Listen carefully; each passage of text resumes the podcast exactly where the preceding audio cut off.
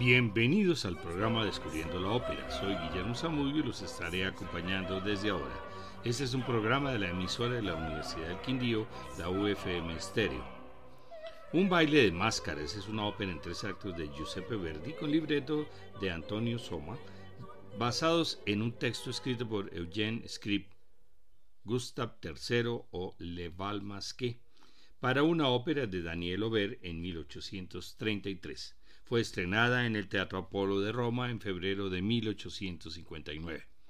El argumento trataba del asesinato del rey Gustavo III de Suecia en un baile de máscaras en Estocolmo, pero Verdi se vio obligado a situar la acción en Boston con un gobernador ficticio, Ricardo, en lugar del rey sueco. En los países anglosajones es una moda relativamente reciente llamar a varios personajes por sus nombres suecos. Gustavo en lugar de Ricardo, Ankarstrom en lugar de Renato y Madame Arvidsson en vez de Ulrica. La ópera se estrenó en Roma, pero inicialmente fue un encargo del Teatro San Carlo de Nápoles. Verdi y Soma se ciñeron tanto al texto de script que los censores del Nápoles absolutista no dieron su visto bueno y les exigieron que ningún personaje estuviera relacionado con la monarquía, que la esposa pasara a ser la hermana para que no apareciera la infidelidad que no hubiera baile de máscaras y que nadie fuera asesinado en escena. Con todo esto la ópera tendría que ser otra. Por lo tanto, Verdi se fue a Roma confiando que la censura fuera más tolerante. Tuvo que cambiar la acción de Estocolmo a Boston y cambiar los nombres de los personajes tal como ya lo comentamos. Primer acto. Ricardo, el gobernador de Boston, o Gustavo III de Suecia, tenor, es muy apreciado por su pueblo por su manera positiva de ejercer el cargo. Sus colaboradores cantan sus alabanzas, aunque hay algunos que discrepan como Tom y Sam.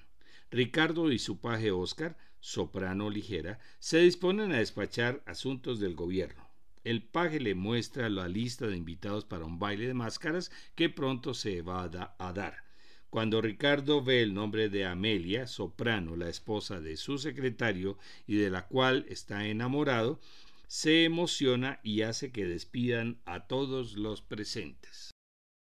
Hace su aparición el secretario Renato, barítono, quien viene a advertirle de una conspiración contra él, pero Ricardo no le hace mucho caso. Llega también el juez para que el gobernador firme el documento para expulsar a la adivina Ulrica, soprano. Oscar la defiende y entonces Ricardo decide ir a verla en persona, a lo cual Renato se opone al pensar en la posibilidad de un atentado. La acción se sitúa en la cueva de Ulrica. Silvano, un marinero, se queja de no haber sido premiado nunca después de muchos años al servicio del gobernador y la adivina le predice un cambio de fortuna.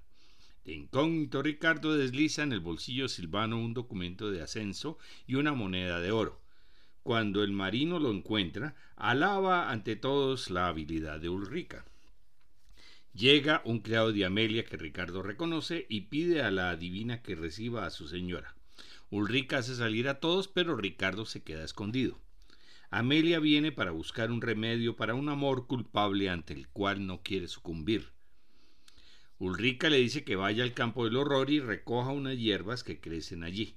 Cuando ella se va, entran disfrazados Oscar y otros, entre los cuales están Sam y Tom.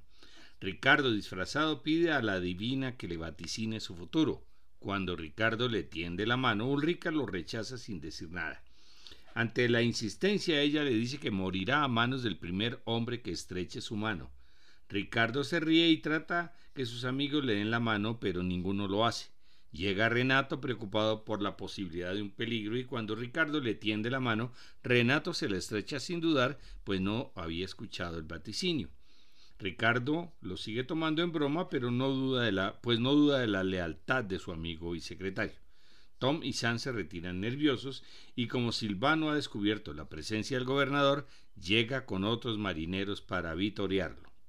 Vamos a escuchar la versión de la orquesta y coro del Teatro a la Scala de Milán, dirigido por Francesco Molinari Pradelli, con José Carreras como Ricardo, Montserrat Caballé como Amelia Grimaldi, Renato Brusón como Renato, Rusa Valdani como Ulrica y Margherita Guglielmi como Oscar, grabación de 1975.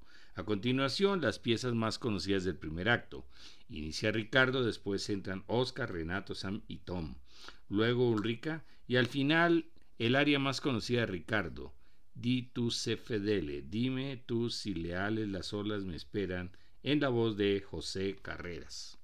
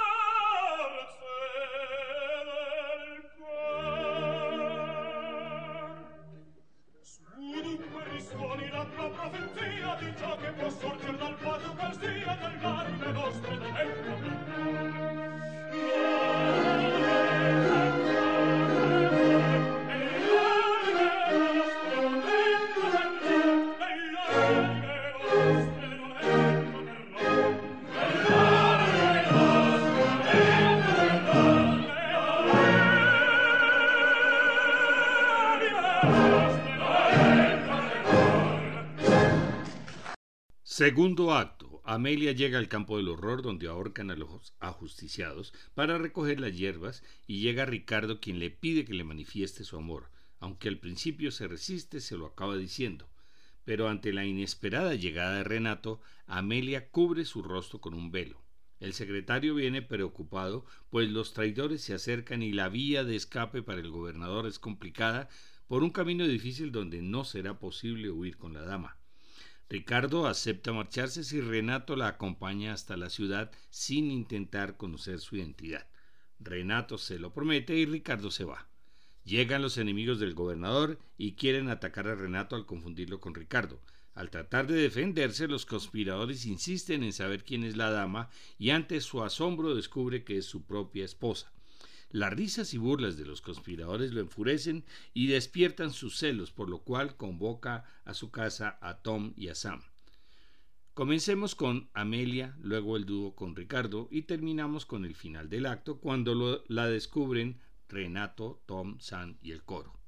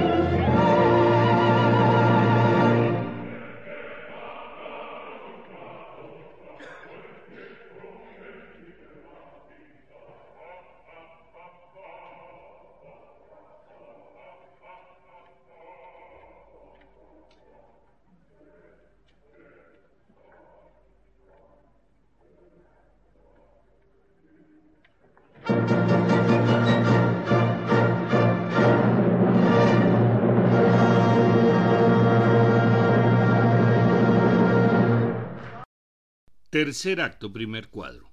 Al llegar a casa, Renato piensa matar a Amelia, pero ella le pide ver antes a su hijo, y Renato se lo concede. Pero luego cambia de opinión. Quien debe morir es Ricardo.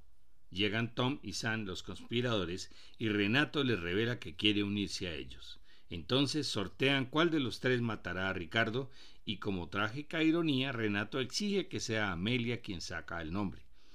Resulta que la papeleta contiene el nombre de Renato. Llega después Oscar para invitarlos al baile de máscaras. Amelia no quiere ir, pero Renato insiste que debe ir.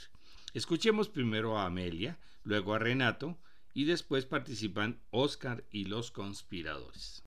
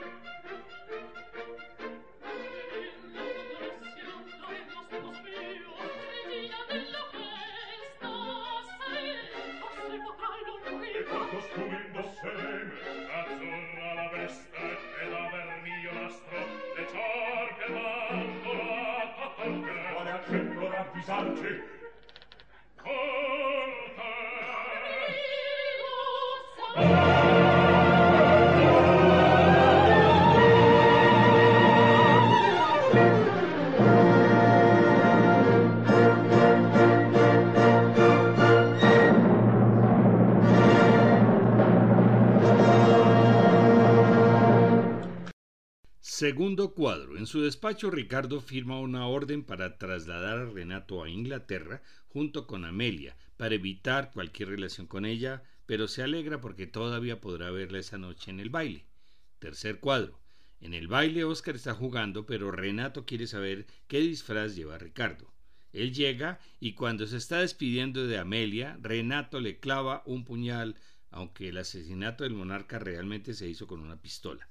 Moribundo, Ricardo explica sus nobles intenciones de enviarlos fuera del país y perdona a sus agresores, aunque en realidad Gustavo III hizo torturar y ejecutar a los que alcanzó a detener.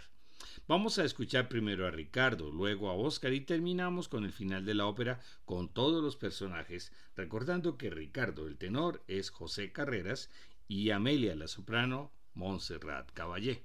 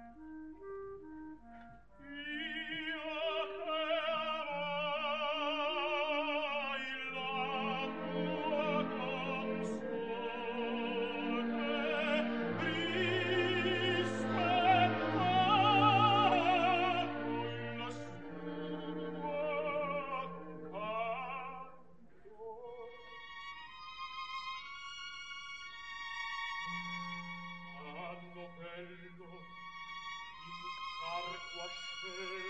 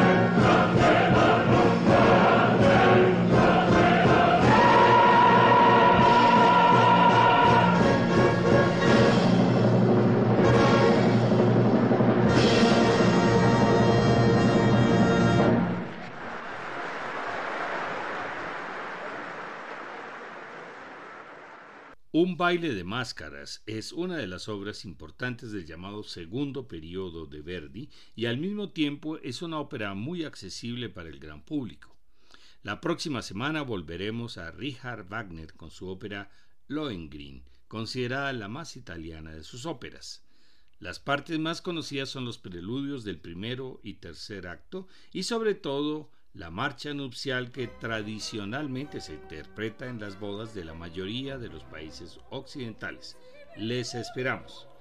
Iniciaremos unas charlas musicales con temas muy interesantes. El primero será cómo acercarse a la ópera, en dos horarios que serán martes 28 de marzo a las 6 de la tarde o el jueves 30 a las 10 de la mañana por Zoom para que no haya restricción de ubicación. Para más información, entrar a la página descubriendolamusica.co.